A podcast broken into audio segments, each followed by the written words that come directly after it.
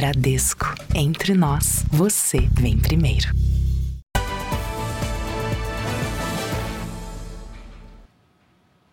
Boa noite. Boa noite. Criminosos usam novas estratégias para praticar fraudes. Em São Paulo, integrantes de uma quadrilha têm se passado por advogados do metrô para oferecer supostas indenizações de desapropriação de imóveis. Mas é tudo falso. Na internet, esse tipo de crime é ainda mais comum. Eles enviam boletos e links falsos para desviar pagamentos de dívidas. O fim de ano da Regina não foi nada fácil. Nos últimos dois meses, ela foi vítima de duas fraudes. Em uma delas, a cozinheira acessou com um link falso o que seria a página do Desenrola Brasil, programa de renegociação de dívidas do governo federal. Regina acreditou que conseguiria quitar a conta de luz atrasada por um valor bem mais em conta. Tem um monte de outros links paralelos. É, é esse que foi o, o que atrapalha, né? Você clica aqui, coloca o seu CPF. Eu coloquei. A dívida total era de mais de mil reais. Regina fez uma transferência via Pix para uma conta bancária num valor menor. Eu paguei mais de 600 reais, quase 700 reais. Como não recebeu um retorno sobre a quitação da dívida, a cozinheira desconfiou que tinha algo errado. Logo descobriu que tinha sido vítima de uma fraude. Porque eu acho que quando a gente paga alguma coisa, tem que ter uma nota fiscal, algum tipo de algum retorno. Ó, tá pago ali, você não deve mais isso. Os criminosos têm adotado diferentes estratégias para praticar as mais variadas fraudes. Esse especialista em segurança pública orienta o que fazer para evitar ser alvo principalmente na internet. Nunca clique num link que você receba o ladrão ele tenta fazer uma coisa fácil, rápida, aí que ele aproveita para dar o golpe.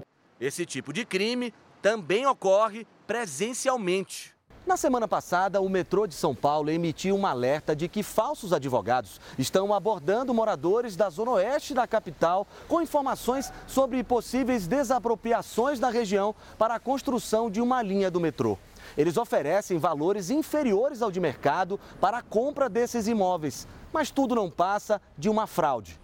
Em nota, o metrô afirma que não tem notificado moradores sobre qualquer processo de desapropriação de imóveis na região da Lapa, na zona oeste da capital paulista. A linha 20 Rosa, que deve interligar a região do ABC na Grande São Paulo com a capital, ainda está na fase de estudos. Por isso, ainda não foi decidida a área que deve ser ocupada e muito menos os imóveis que serão desapropriados.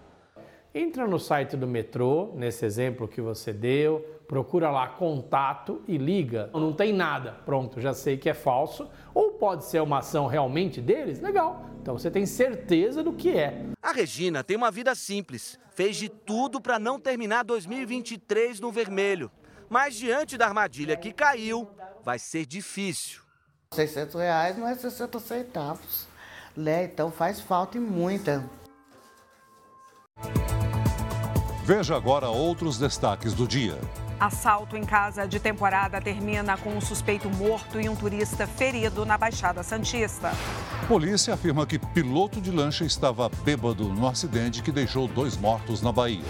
Governo assina reajuste salarial das polícias federal e rodoviária federal. Ucrânia contra-ataca e bombardeio deixa 18 mortos em cidade russa. Justiça proíbe Evo Morales de concorrer novamente à presidência na Bolívia. Em São Paulo, terminais rodoviários colocam 2.300 ônibus extras no feriado prolongado. E no Rio de Janeiro, nem a previsão de chuva para o Réveillon desanima os turistas. Estou com expectativa a milhão.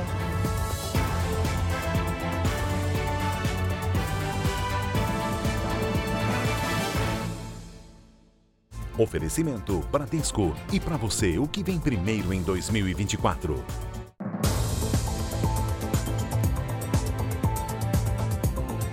O governo federal sancionou esta semana a lei Não é Não, que cria um protocolo para combater a violência contra a mulher e casos de abuso sexual. Bares, baladas, casas noturnas e locais que vendem bebidas alcoólicas têm seis meses para implementar as mudanças.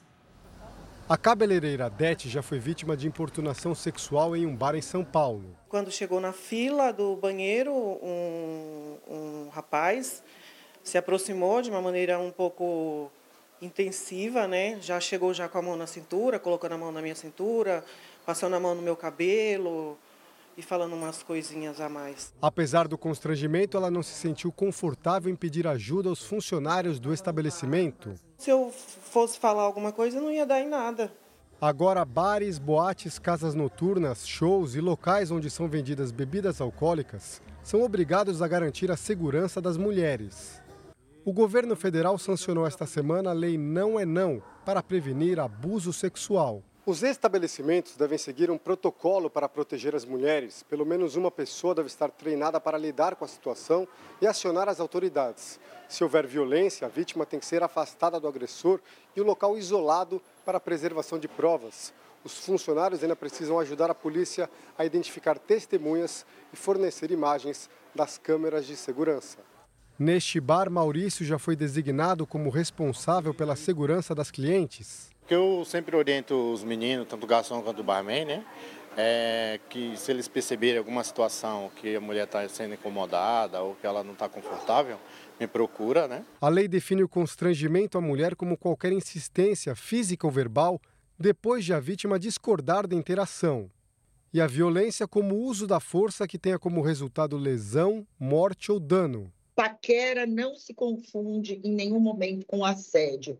A paquera, sim, exige uma troca. O flerte, a paquera continuam abertos. O que não se pode é constranger, é violentar alguém que não deseja qualquer interação. Combater abusos nas baladas voltou ao debate público este ano com o caso do jogador brasileiro Daniel Alves, acusado de estupro numa casa noturna de Barcelona. O lateral está preso preventivamente na Espanha e aguarda julgamento. Ele alega que a relação foi consensual. Aqui no Brasil, os estabelecimentos têm seis meses para se adequar à lei. Dete disse sentir mais segura com as novas regras. Eu tendo apoio de, de uma lei, de, um, de, de, de algo assim, a gente se sente e, e tem mais coragem, se sente mais encorajada, né? Para pedir ajuda. Os acidentes nas rodovias brasileiras causaram um prejuízo de mais de 9 bilhões de reais em apenas oito meses neste ano. O levantamento da Confederação Nacional do Transporte mostra que há quase 2.700 trechos de estradas em péssimas condições. A batida envolvendo dois carros e um caminhão na BR-040, na Grande Belo Horizonte, chamou a atenção dos motoristas. De acordo com o Corpo de Bombeiros, uma das quatro vítimas ficou presa às ferragens e foi socorrida em estado grave. Em Betim, também na região metropolitana da capital mineira, uma cegonheira bateu em um carro. O acidente prejudicou o trânsito na rodovia federal. Somente nos oito primeiros meses deste ano, os acidentes nas estradas brasileiras deixaram prejuízo de 9 9 bilhões e 240 milhões de reais. No ano passado, a despesa foi de 13 bilhões e 400 milhões de reais. O levantamento da Confederação Nacional dos Transportes leva em consideração perdas e danos aos veículos, socorro às vítimas, danos patrimoniais e atendimento policial. A pesquisa revela ainda que os acidentes costumam ocorrer por problemas nas rodovias, como falhas de sinalização e buracos. Atualmente, 2.648 pontos são considerados críticos de acordo com a CNT. Ulisses conhece bem essa realidade. Ele é dono de uma transportadora e recentemente teve um prejuízo de cerca de 2 milhões de reais com a perda total de dois caminhões nas estradas mineiras. O estado da rodovia, assim, você vai desviar de um buraco, perde o controle da direção, colide com outro automóvel que venha colidir com um caminhão. Situações assim poderiam ser solucionadas com melhorias na infraestrutura das rodovias, segundo este engenheiro civil especialista em trânsito. Mas os investimentos estão abaixo do necessário. Obras e manutenções custariam mais de 94 bilhões de reais. E neste ano, o investimento foi de cerca de 15 bilhões. Se houvesse a aplicação, né, o gestor público entendendo a necessidade de ampliar a, a capacidade dessas rodovias, nós teríamos a redução dos sinistros, das batidas, dos prejuízos e salvaríamos vidas. O Departamento Nacional de Infraestrutura de Transportes disse que monitora as condições das estradas federais e que trabalha para garantir o melhor nível de serviço dentro do orçamento. O governo de Minas Gerais não se pronunciou. As indenizações pagas pelo seguro DPVAT estão suspensas. É, o governo federal afirma que, com o fim do pagamento obrigatório, acabaram também os recursos que eram usados para pagamento das vítimas de trânsito. Essa é a primeira sessão de fisioterapia da dona Sônia. Ela estava na garupa da moto do marido quando os dois sofreram um acidente. A diarista trincou o osso da bacia. Ficou quase 30 dias de cama sem poder encostar os pés no chão. Desde o dia do acidente, está sem trabalhar e sem salário. As contas vêm e eu preciso de uma da ajuda do, do DPVAT, porque assim, não tenho de onde sair outra renda. Estou sem trabalhar, estou sem receber o seguro DPVAT é pago a todas as vítimas de acidentes de trânsito, motoristas, passageiros, ciclistas e pedestres. As indenizações podem chegar a R$ 13.500 em casos de morte ou de invalidez permanente. Esse dinheiro é justamente para ajudar as famílias dos acidentados. O problema é que esse pagamento está suspenso, o que deve impactar diretamente a vida de aproximadamente 80 mil pessoas. Os pagamentos são feitos pela Caixa Econômica Federal, que administra os recursos do DPVAT desde 2021. Segundo o banco, somente serão recepcionados pedidos de indenização de acidentes ocorridos até 14 de novembro deste ano. Esse fundo ele foi acabando, hoje ele está praticamente no fim dele, é por isso que a Caixa olhou e falou: opa, olha, agora já não mais tem dinheiro nesse fundo, precisa recompor esse fundo. Até 2020, o DPVAT era administrado por uma seguradora. Com dinheiro arrecadado com o seguro obrigatório cobrado de motoristas. Durante a gestão Bolsonaro, o governo federal seguiu uma recomendação do Tribunal de Contas da União e acabou com o pagamento. O objetivo na época era combater as fraudes. No fim de outubro, o governo Lula encaminhou à Câmara um projeto de lei complementar em regime de urgência que reformula o seguro. A ideia é criar um novo fundo. As vítimas que hoje estão desprotegidas só devem ter acesso aos recursos depois do texto ser aprovado pelo Congresso e sancionado. Outra opção é entrar na justiça. O perfil desses beneficiários, essas pessoas que mais necessitam receber o seguro obrigatório, são pessoas de baixa renda. 70% são pessoas, pessoas que recebem de zero a um salário mínimo. Para se ter uma dimensão da importância do DPVAT, no ano passado foram beneficiados quase 300 mil herdeiros ou vítimas, com ao todo 1 bilhão e 300 milhões de reais. Tem bastante contas atrasadas sim, porque teve medicamentos, teve muitas coisas que eu precisei gastar, né? Se é um direito meu, eu quero receber sim.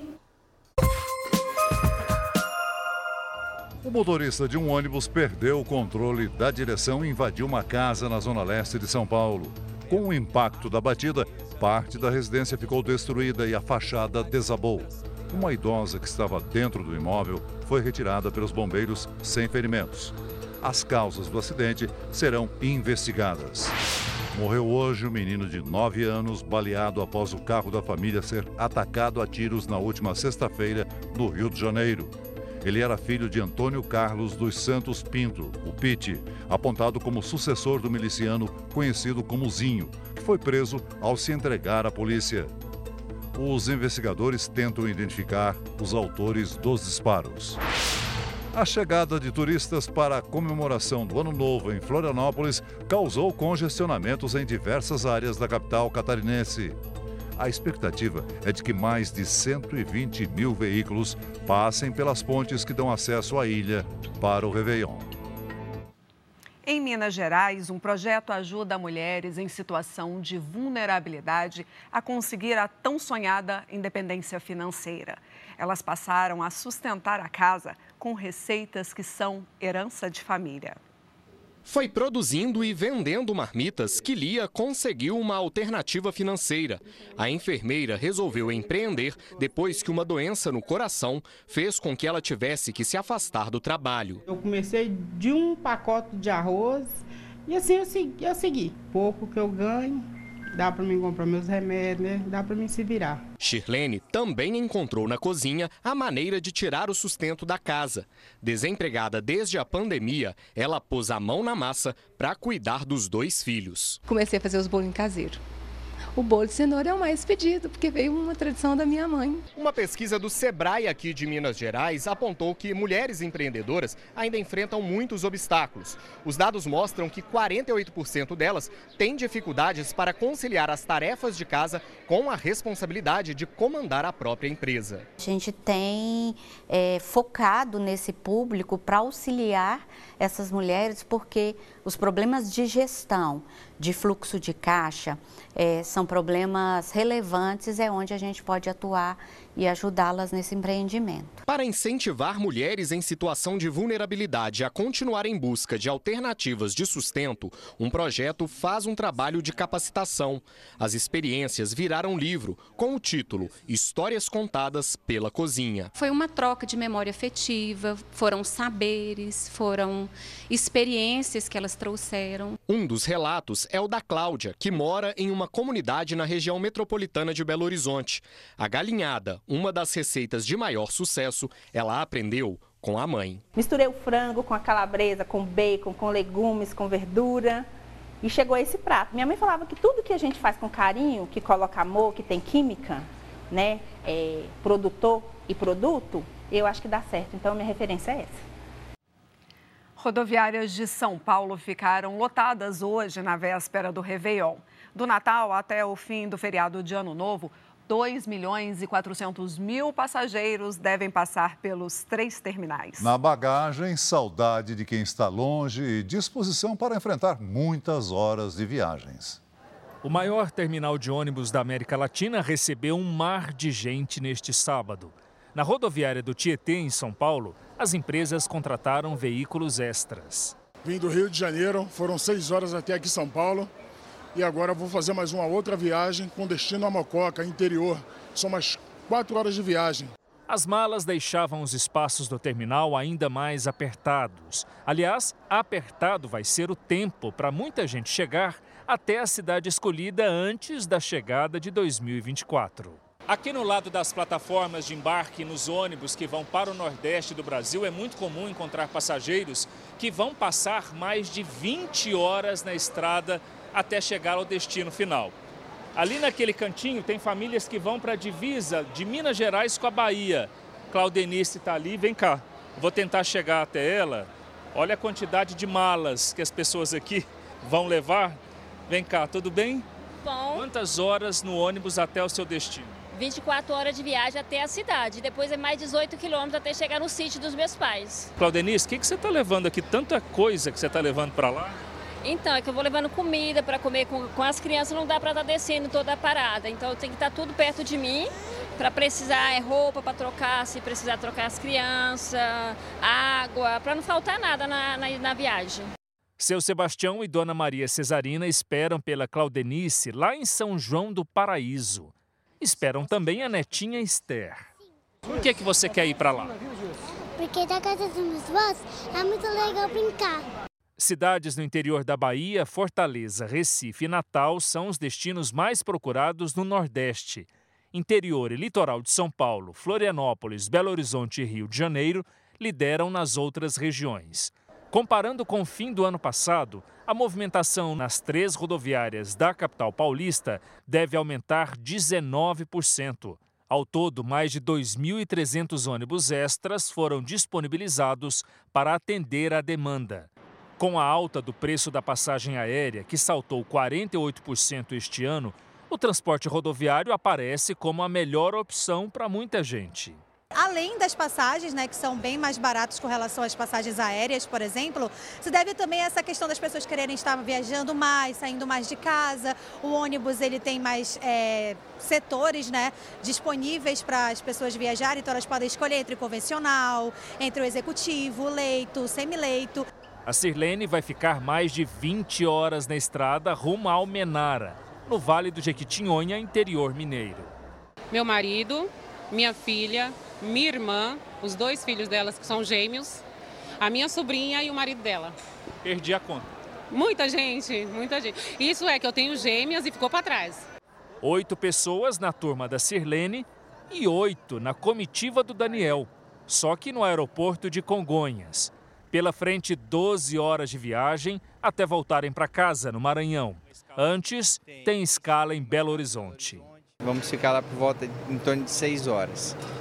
Infelizmente, mas faz parte, vale a pena. Vamos chegar antes da virada. A senhora vai passar o Réveillon onde? Belo Horizonte. Quer passar a virada lá? Quero passar a virada lá porque eu vou passar com quem eu amo, com as pessoas que eu amo.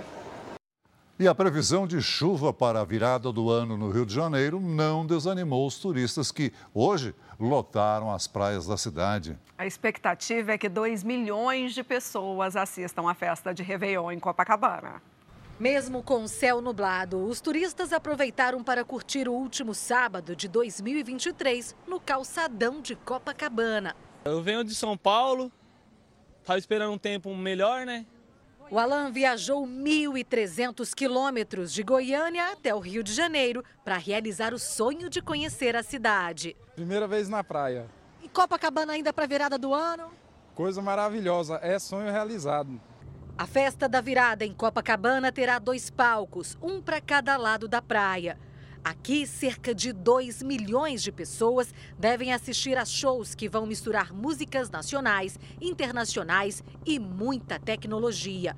Drones farão desenhos no céu. Esse ano a gente vai ter 12 minutos de queima de fogos é, a comando da nova orquestra, que é, eles se apresentam como uma, uma orquestra 100% pop brasileira. Vai ter homenagem a Rita Lee, vai ter Claudinho Bochecha, com tecnologia inédita aqui nos céus de Copacabana. 2024 deve chegar com clima instável aqui no Rio de Janeiro.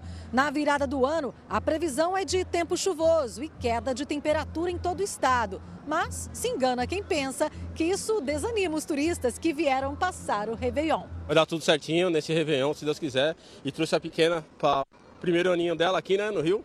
E vai dar tudo certinho, se Deus quiser. Eu tô imaginando os fogos, tô imaginando assim a galera gritando e todo mundo desejando feliz ano novo, 2024. Mas já estou com expectativa a milhão. E se chover, eu tô aí. Embaixo de chuva, eu tô. Feliz ano novo! Feliz 2024! Bom, e vamos agora para a previsão do tempo para saber com a Giovana Rizardo como será a virada do ano pelo Brasil. Oi, Giovana, boa noite para você. Oi, Renata. Poucos alertas na hora da virada. Boa noite para você, para os céus e a você também que nos acompanha. Neste momento, uma frente fria avança pelo centro-sul e deixa o céu bem carregado.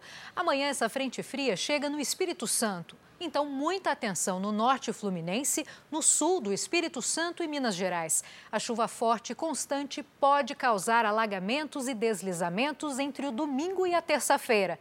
Previsão de tempo firme na maior parte da região sul, no extremo norte do recôncavo baiano, em Sergipe e também em Alagoas.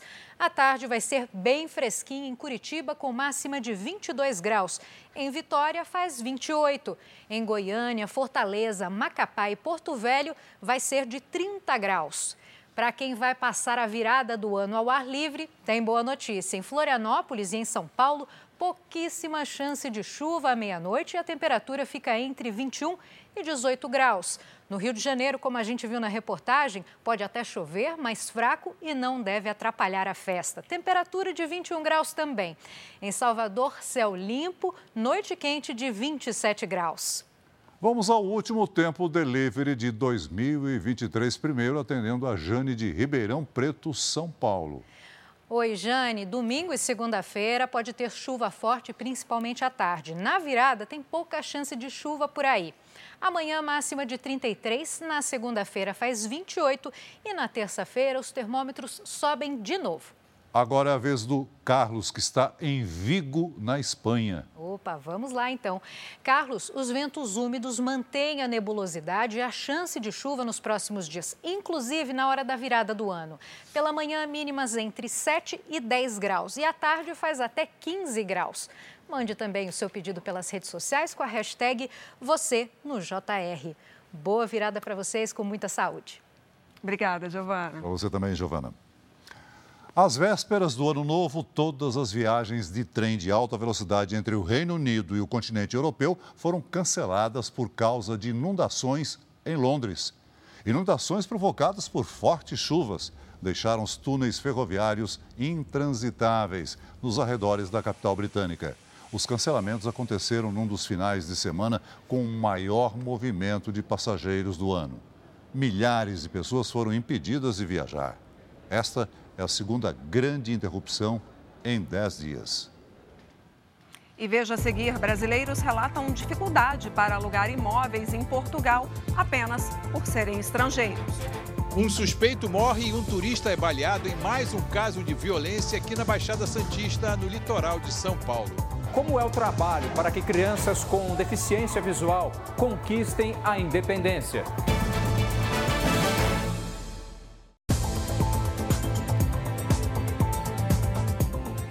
Governo federal assinou o acordo que reajusta os salários da Polícia Federal e da Polícia Rodoviária Federal. Delegados e peritos no topo da carreira vão receber por mês até 41 mil reais.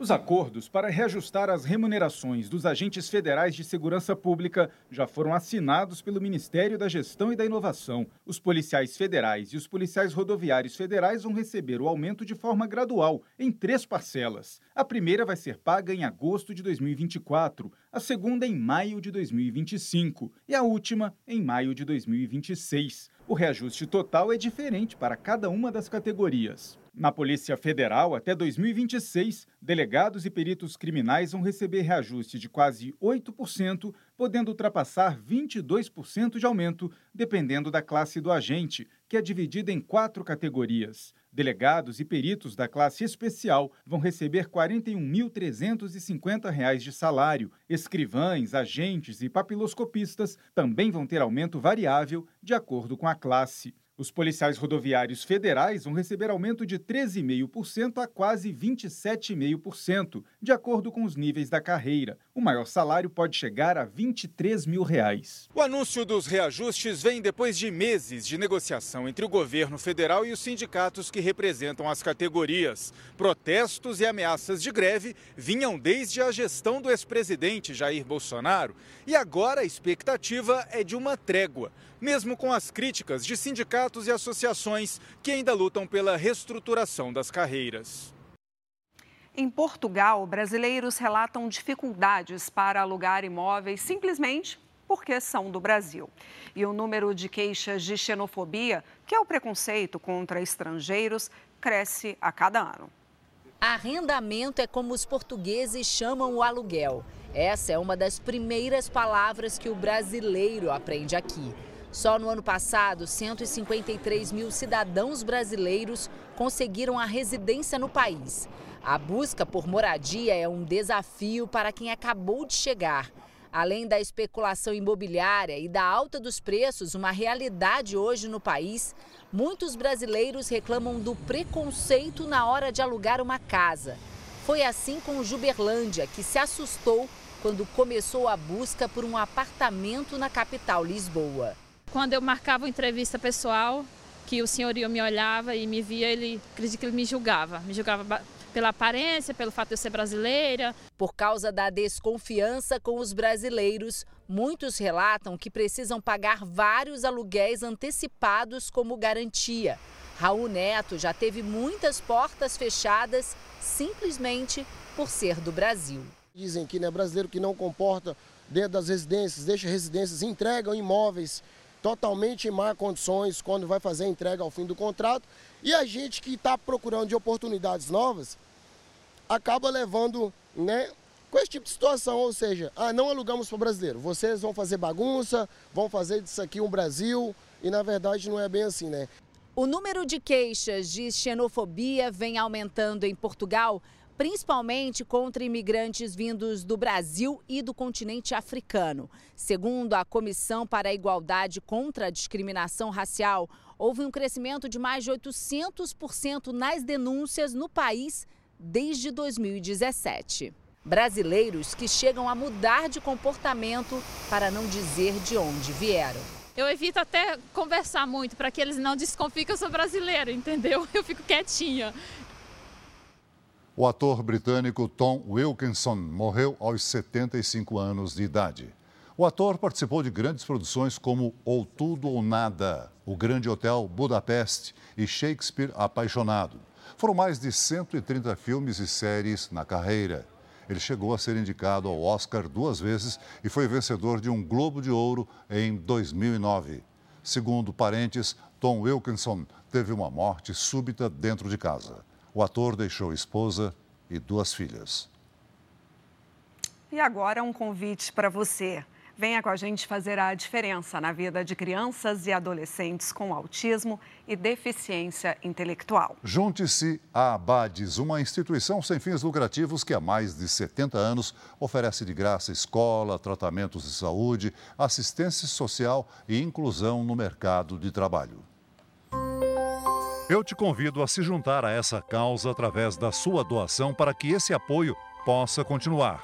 É só ligar 0500 508 0707 para doar 7 reais.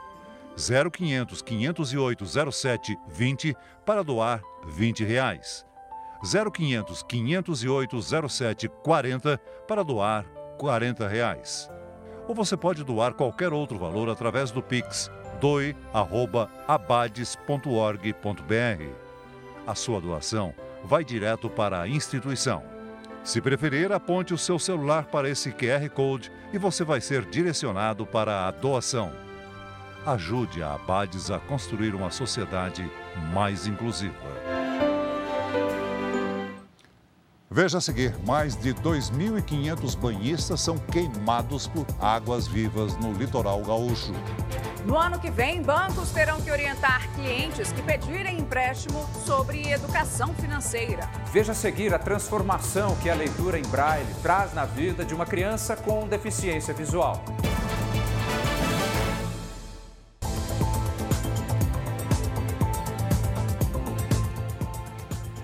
Criminoso morreu e um turista ficou ferido durante um assalto em Guarujá, no litoral de São Paulo. Este ano, a cidade registrou um aumento de 17% no número de roubos.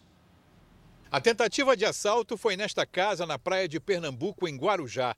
Passava da meia-noite quando dois homens invadiram a casa, onde estavam seis adultos e quatro crianças perto da piscina. Uma das pessoas teve a arma apontada para a cabeça por um dos criminosos que queria a senha de aplicativos bancários. Como o celular bloqueou o envio de dinheiro, os assaltantes ameaçaram levar a mulher como refém.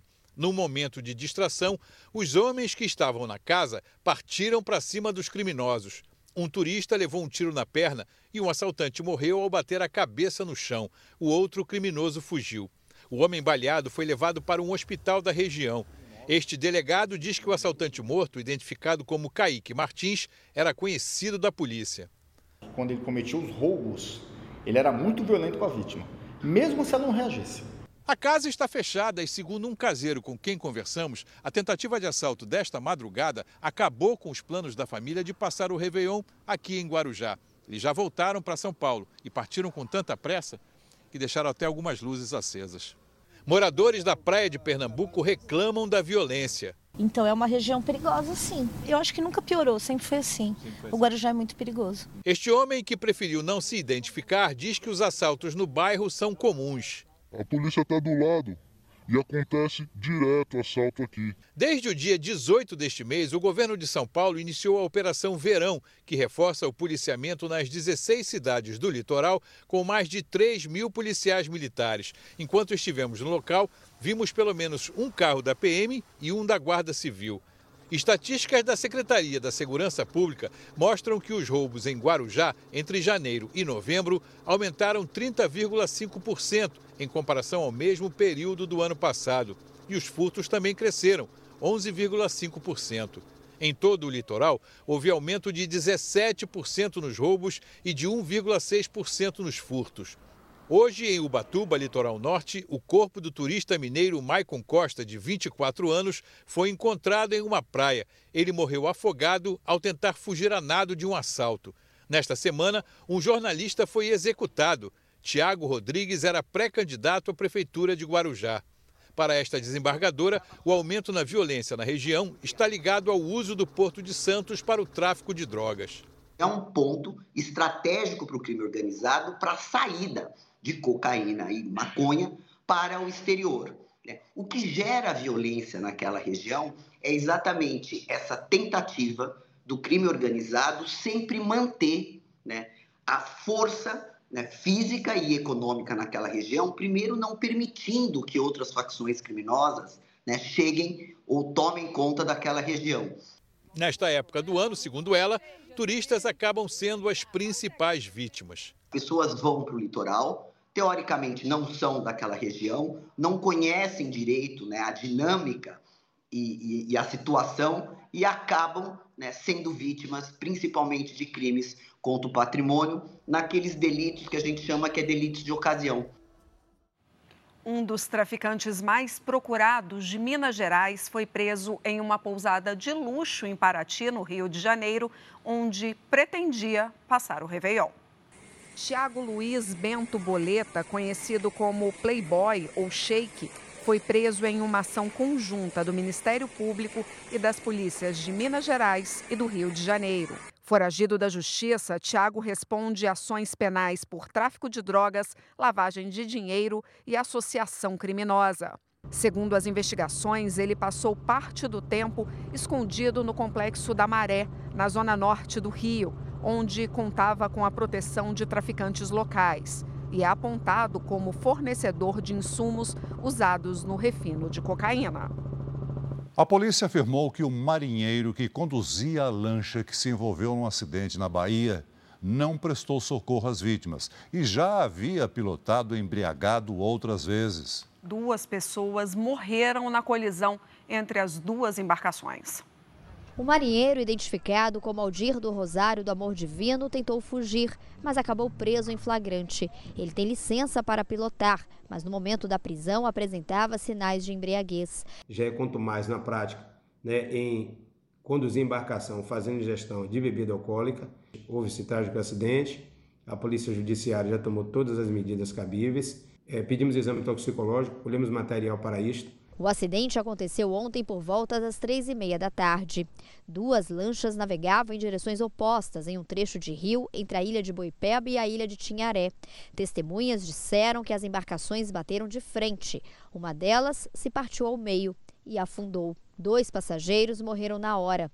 As vítimas são Mário André Machado Cabral, de 34 anos, e Larissa Fane Galantini Pires, de 35. Uma turista de São Paulo que estava desaparecida desde a colisão foi resgatada.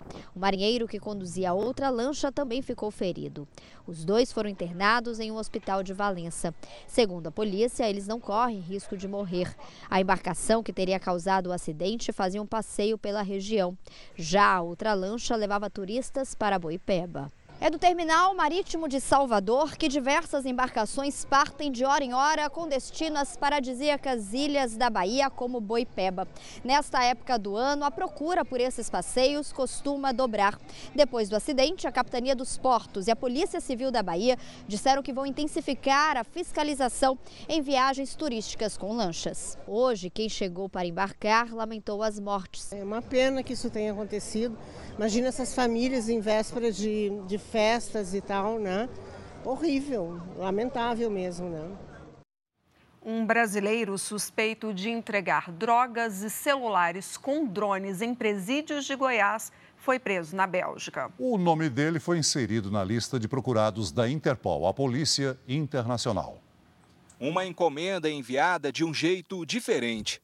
Tá indo embora, caiu.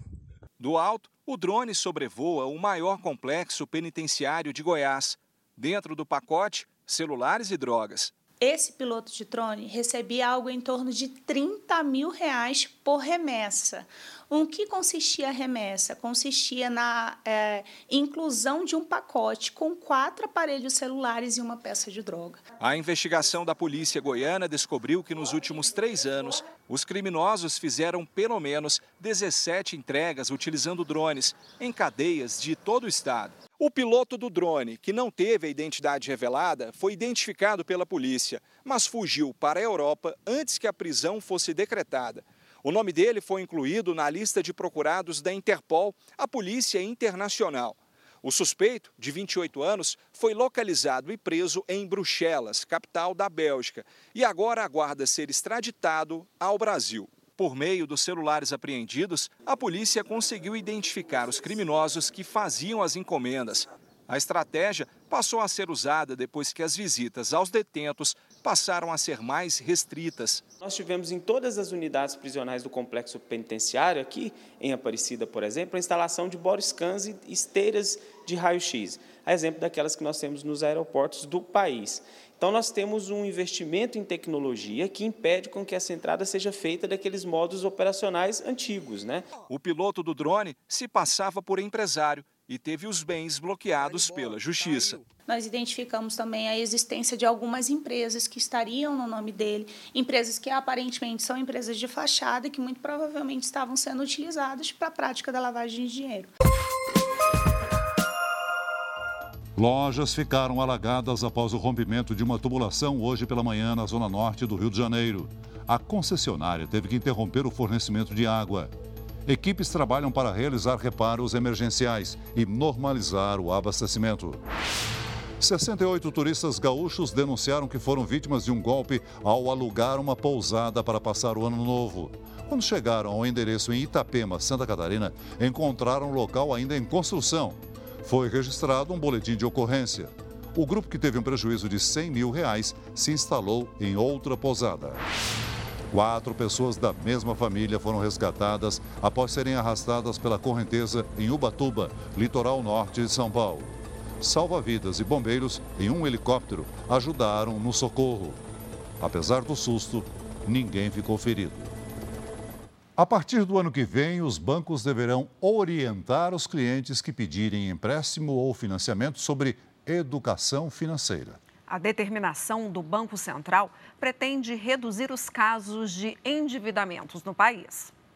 O fim do ano chegou e uma das metas de muitos brasileiros era colocar as contas em dia em 2024. É o que acontece com o brasileiro. O brasileiro sempre gasta mais do que você ganha. A Aldineide conseguiu se organizar. Eu sou obrigada a fazer isso porque eu faço tudo sozinha, então eu já faço o planejamento já natural. Segundo o Banco Central, o número de pessoas inadimplentes há mais de 90 dias passou de 10 milhões para quase 16 milhões nos últimos sete anos, um aumento de mais de 55%. A partir de 1 de julho de 2024, os bancos serão responsáveis por fazer ações de educação financeira para os clientes que contratarem serviços de crédito. O Banco Central e o Conselho Monetário Nacional publicaram uma resolução que estabelece as regras a serem seguidas, como organização do orçamento familiar, formação de poupança e prevenção de inadimplência e do superendividamento. Os bancos também terão que indicar um diretor responsável pelo cumprimento das ações e criar mecanismos de controle para garantir a implementação das medidas. Quando você pega um empréstimo, você não recebe orientação nenhuma. Então, se você pega um empréstimo, daqui a pouquinho você não sabe usar, né? atrasa a prestação, vira bola de neve. Então, o que o Banco Central quer é que os bancos orientem os clientes, que tenham uma compra consciente. Uma ideia maravilhosa a gente ter um planejamento para você não gastar mais do que você ganha. Veja agora os destaques do Domingo Espetacular. A volta aos palcos dos sertanejos é Neto e Cristiano.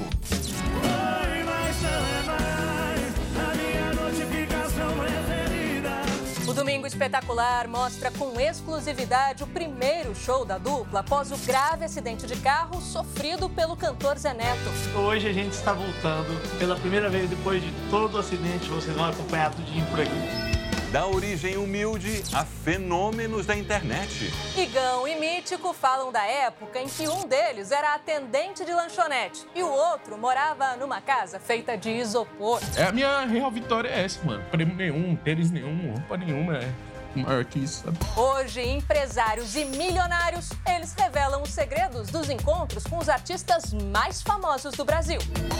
Quem é a jovem de apenas 20 anos que pode ser a primeira mulher brasileira a se tornar astronauta? Nós fomos até os Estados Unidos para conhecer essa mineira, que vai começar a treinar na Agência Espacial Americana para viajar ao espaço. Com esse esforço e com essa vontade, eu podia chegar lá, né? O abraço mais esperado da vida. 30 anos depois, um exame de DNA comprova que elas são mãe e filha. Uma história emocionante para inspirar a chegada de um novo ano. É no Domingo Espetacular, edição de Ano Novo. Depois da Hora do Faro. O verão gaúcho tem sido marcado por acidentes com águas vivas. É, mais de 2.500 banhistas procuraram os salva-vidas para relatar queimaduras, mais de 700% a mais do que no ano passado. É este animal marinho que vem causando problemas pelas praias gaúchas. É difícil encontrar por aqui alguém que não se preocupe com o assunto. Minha sobrinha foi pega aí por uma água viva, né? Sentiu bastante ardência nas pernas. Hoje ela não entrou na água, já estava receada aí. Quase todo ano tem uma, uma época assim que elas vêm com tudo. São cinco espécies encontradas nas praias do Rio Grande do Sul. E neste verão elas têm aparecido em maior quantidade. Mais de 2.500 pessoas já procuraram ajuda do salva-vidas, um aumento de mais de 700% em comparação ao mesmo período do ano anterior. Aqui no Rio Grande do Sul, no nosso litoral, sofre influência de uma corrente marítima quente, que é a corrente do Brasil, que é uma corrente que vem do Nordeste brasileiro. Isso favorece a reprodução das águas vivas. A orientação é simples. Ao observar a presença das águas vivas na areia ou na beira da praia, o banhista deve se afastar e evitar o contato. Caso isso não seja possível, tão importante quanto saber o que fazer, é fundamental ter em mente o que não deve ser feito. O que nós não recomendamos é que se use água da torneira ou água potável para lavar. Só pode lavar a região afetada com água do mar. Também não recomendamos que esse banhista coce o local. Isso libera mais substâncias tóxicas que existem na água viva. Comer insetos é uma prática comum em alguns países. Apesar de despertar repulsa em muitas pessoas, o mercado desse tipo de alimento tem crescido no mundo todo. De máquinas automáticas que vendem tarântulas, a barraquinhas que assam grilos na grelha. No Japão, é cada vez mais comum encontrar restaurantes especializados em pratos com todos os tipos de insetos imagináveis. Esse mercado com fontes diferentes de proteína pode superar os 4 bilhões de reais até 2029. Ricos em ferro, cálcio e outras fontes de vitaminas, os insetos estão presentes na alimentação de cerca de 2 bilhões de pessoas no planeta. No Japão, comemos vários tipos de insetos, como gafanhotos, bichos da seda e vespas. Isso vem desde a Segunda Guerra Mundial, quando faltava alimento no país, explica a gerente deste restaurante especializado em servir comida com insetos. O cardápio inclui refrigerante de maçã com um gafanhoto gigante, risoto com pequenos grilos crocantes e outras iguarias que não dariam água na boca em muita gente. Mas este cliente aprovou. Desde o prato principal até a sobremesa, agora a gente encontra muito mais variedades do que antes, diz o jovem. Sashimi de bicho da seda. Se antes os insetos serviam como um substituto à carne de boi, frango ou peixe, hoje eles passaram a chamar a atenção das pessoas preocupadas com o equilíbrio do meio ambiente. Tem até escolas que incluíram farinha de insetos na merenda. Segundo um relatório das Nações Unidas, em 2050, o mundo pode sofrer uma escassez de alimentos e de água para a agricultura. As atenções podem se voltar a essa nova fonte de alimento. A Justiça da Bolívia impediu que Evo Morales concorra à presidência novamente. O Tribunal Constitucional, instância máxima da justiça no país, restringiu a possibilidade de reeleições ilimitadas. Portanto, um presidente só pode ficar no poder por até dois mandatos, seja de forma contínua ou intercalada.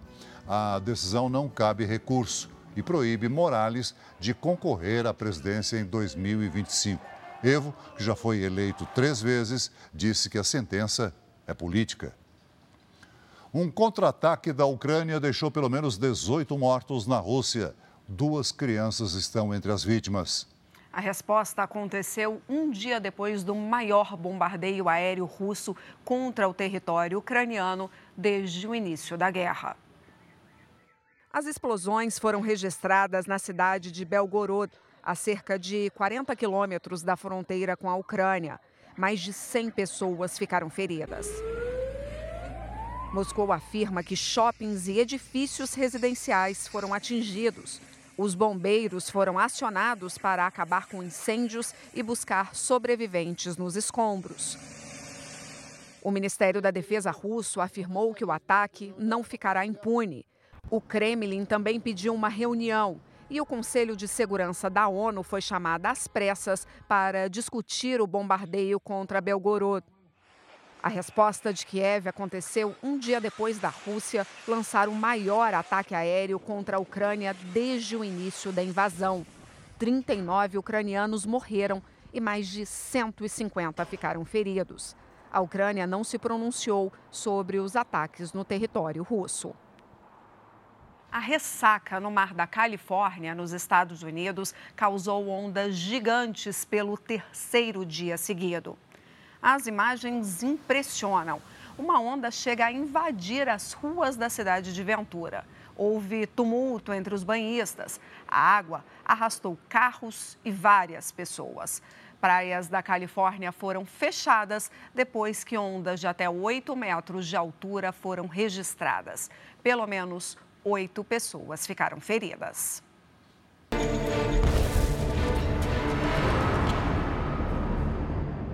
Israel intensificou os ataques na fronteira com o Líbano.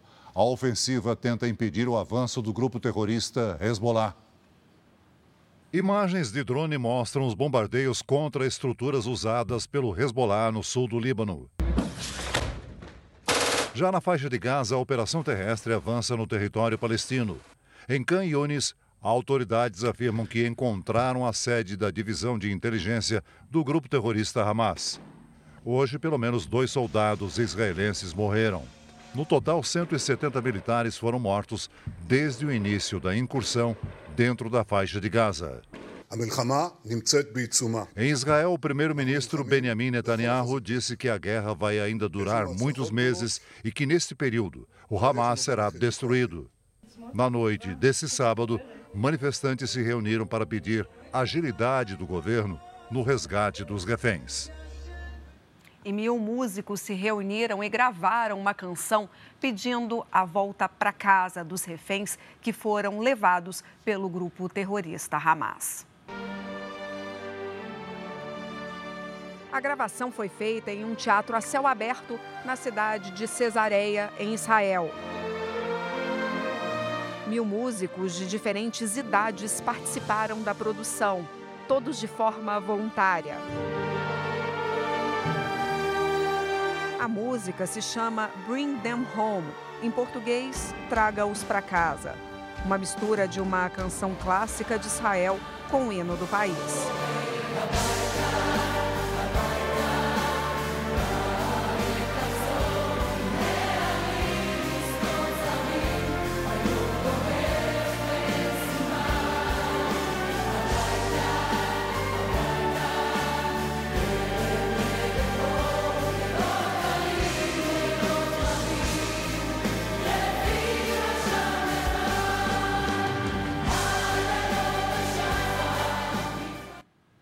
Vídeo completo dos músicos israelenses você acompanha amanhã no Domingo Espetacular. Americanos e turistas contam as horas para uma das festas mais conhecidas do mundo em Nova York. Hoje foi dia de testar as luzes e a famosa bola que é usada desde 1907 na contagem regressiva do Réveillon na Times Square. Este ano, um cassino será um dos responsáveis pelo show de luzes. Milhões de pessoas devem receber 2024 na famosa praça no centro de Manhattan, em Nova York. Cerca de 1 milhão e 400 mil crianças no mundo têm algum tipo de deficiência visual, segundo a Organização Mundial da Saúde.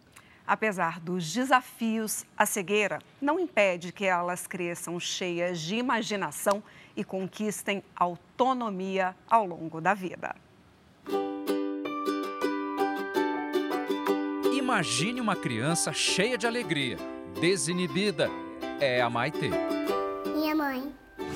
Vó Moraes. Vó Dana. Tio João. Puxa vida, Maitê, a família inteira aqui? Uhum. E eu sou quem? Fábio. Ah, ganhei o dia. Como toda criança, o que a Maitê mais gosta de fazer é brincar. A Liv está no encosto do sofá.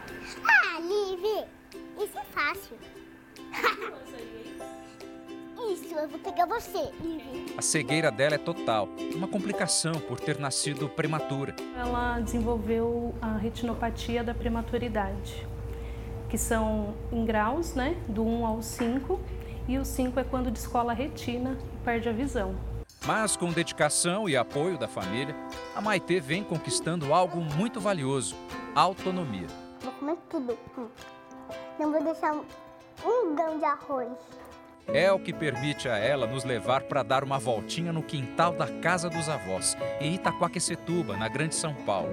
A cada dia que passa, usar a bengala fica mais natural. Aquela ali tava, tava dando espinho, mas meu avô cortou, né? Tem várias plantas aqui, hein? É, ó, pode ir vendo. Puxa, que de legal. carambola, ó, de amora. Mas agora é hora de fazer outra coisa, né, Maitê? Você gosta de ir pra escola? Sim, eu adoro.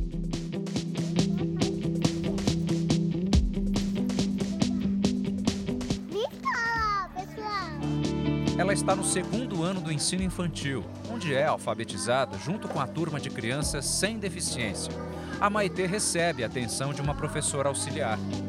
Tudo precisa ser é, é, contornado, né, para que a Maitê consiga tocar, né, para que ela consiga sentir, né, perceber. Então, eu preciso ter materiais para fazer essas adaptações para que a Maitê consiga é, ter a mesma é, oportunidade que as outras crianças. O que acontece na sala de aula da escola municipal é um exemplo de educação inclusiva. Todos têm direito de aprender, ter autonomia, de caminhar pela vida, né, como um cidadão comum.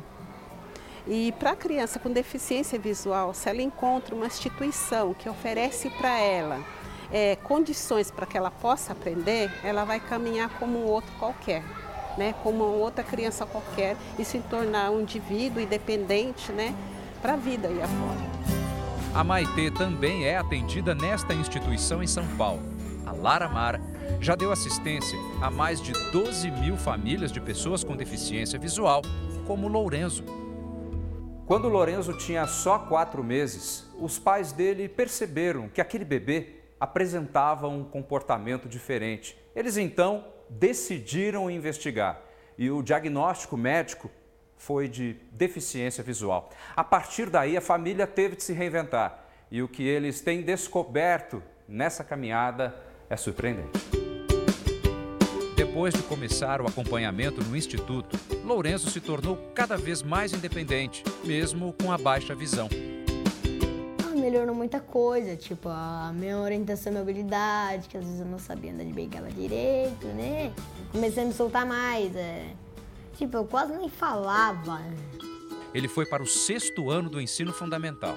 E isso só é possível a partir de uma habilidade muito trabalhada por aqui: a leitura e a escrita em braille. Dina fazia um enorme sucesso e ultimamente passou a estrelar muitos estudos. O Lourival, pai do Lourenço, fala sobre o filho, cheio de orgulho. Para a gente foi um aprendizado muito grande e viu que eles não são, assim a palavra, coitadinho, né? Eles se viram muito bem.